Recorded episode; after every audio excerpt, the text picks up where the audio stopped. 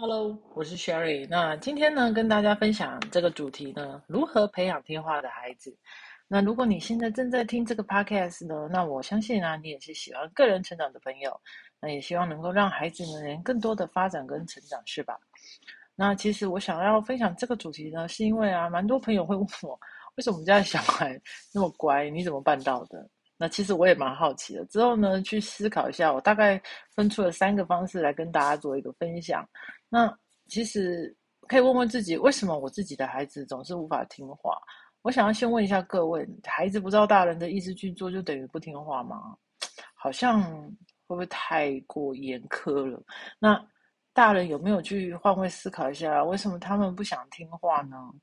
其实这些都是我们可以去思考的话题。其实有时候不代表是孩子，有时候是其实我们大人跟朋友朋友之间也会有这样子的一个状况。那了解自己的孩子吗？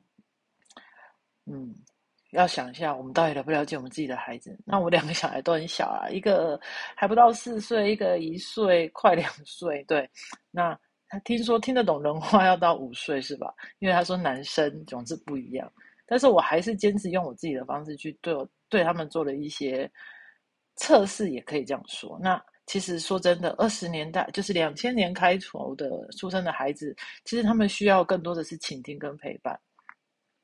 那接下来呢，我今天会分享三个方式给大家，那也希望能够透过这三个方式呢，来告诉你呢如何培养听话的孩子。那大家也可以分享看看你的部分给我，让我知道。好，那以下呢，第一个呢就是呢，我整理出来的第一个就是事先声明啦。那其实事先声明其实很简单，就是很多。大人，我看到我的朋友，他们带孩子出去，其实都不太跟小孩讲太多啦，就是不会告诉他事情，说，哎，我们要干嘛，要做什么事，所以他们都会认为小朋友还小，还听不懂，其实不用花太多时间去跟他们做一些沟通，那就会直接出门出去玩啊，或者是跟朋友去赴约，那当下常常会有一些特殊状况，像遇到孩子当下不配合啊、哭闹啊、暴走啊，那这个时候有时候大人受不了的时就是。强压式的，可是有些孩子会听，有些孩子可能就会更暴躁，然后就会搞得更尴尬，对啊。那其实只其实只要大家在出门的时候可以做一个很简单的事情，就是出门前跟孩子先说一下，说明一下你今天要去哪里，你要去哪，哪些人在一起，那你要参与什么样子的聚会，这个聚会对待对你来说有多重要，对他来说又有什么好玩有趣的，那希望孩子能够配合的事项有哪些。基本上在前一天或前两天，甚至当天，你都可以持续的跟他提醒，让他知道你要去干嘛。那在第二个就是交付责任，说到做到这件事情。那我觉得，我觉得我对于任何事情，我都会觉得我是在给予他一个任务。所以在跟孩子先事先声明之后呢，我会交付他一个任务，是他一定可以做得到，并且也会做得很好的一个任务。那如果过程中啊，这个孩子，他真的就是允诺了，那也真的做到非常好的时候哦，那这个很重要，一定要实现你当下给他的承诺。看你是要带他出去玩的也好，要买东西给他的礼物也 OK，或者带他去吃他想吃的东西，只要他有做到，真的一定要给他奖励。那因为这个关乎到身教，那其实身教大于言教，他会觉得你说到做到。对，那再来第三个呢，是公开表扬，私下检讨这件事情。我觉得，嗯。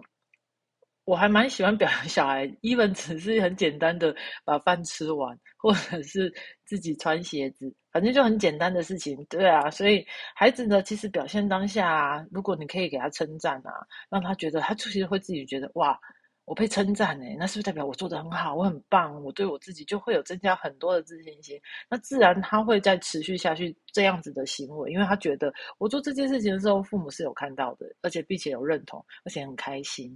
那其实，在公开场合，有时候孩子难免玩的太嗨，会有点小失控，这是不可避免的啦。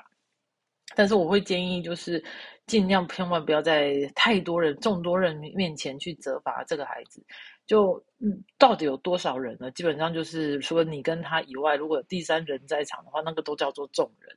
好，那其实私下带开去小声的跟孩子去沟通，甚至瞬间先带离现场，让他去冷静一下那个身体那个状情绪的部分，那你再去做一些调整。那 OK 了之后，再把孩子带回现场，我会觉得这样子的部分呢，可以尊重到孩子的自尊心。那相对的，其实呃，我是比较爱面子的父母，所以呢，我也会觉得我也会顾到我的面子，会顾到孩子的面子。那再来呢，我今天呢讲的这三个东西啊，我其实想要分享的，主要是分享呢我跟我小孩子的一个沟通方式。其实从他出生以来啊，我都是这样子跟他对话的，就是呃，我如果要带他出门啊，我前一天一定会跟他说明说，嗯。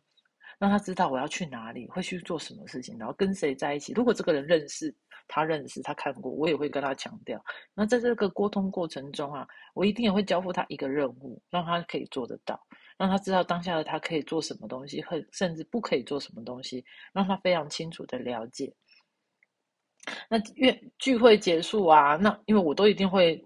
有任务就一定会有奖励，所以呢，我就会让他知道，当这件任务完成之后，他会获得什么样的奖励。所以活动结束之后，他一定会跟我要说：“哎，不是说好要去。”那个公园玩吗？或者是不是要去买什么他喜欢吃的东西嘛？这样子，那基本上我都会说到做到。所以活动结结束的之前，我也会尽量在我的朋友面前，就是在大家面前啊，去称赞这个孩子，说啊，你今天好棒啊！然后去引导我的朋友一起来称赞他，让他呢，其实这也是在增加孩子的自信心的部分，让他呢更有自信心的建立。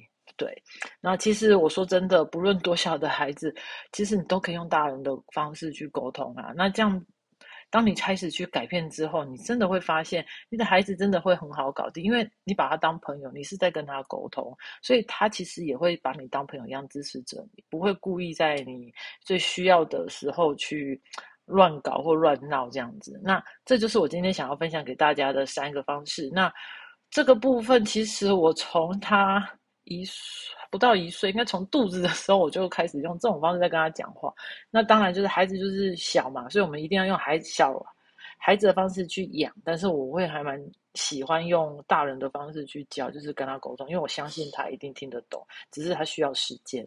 那长期接下来之后。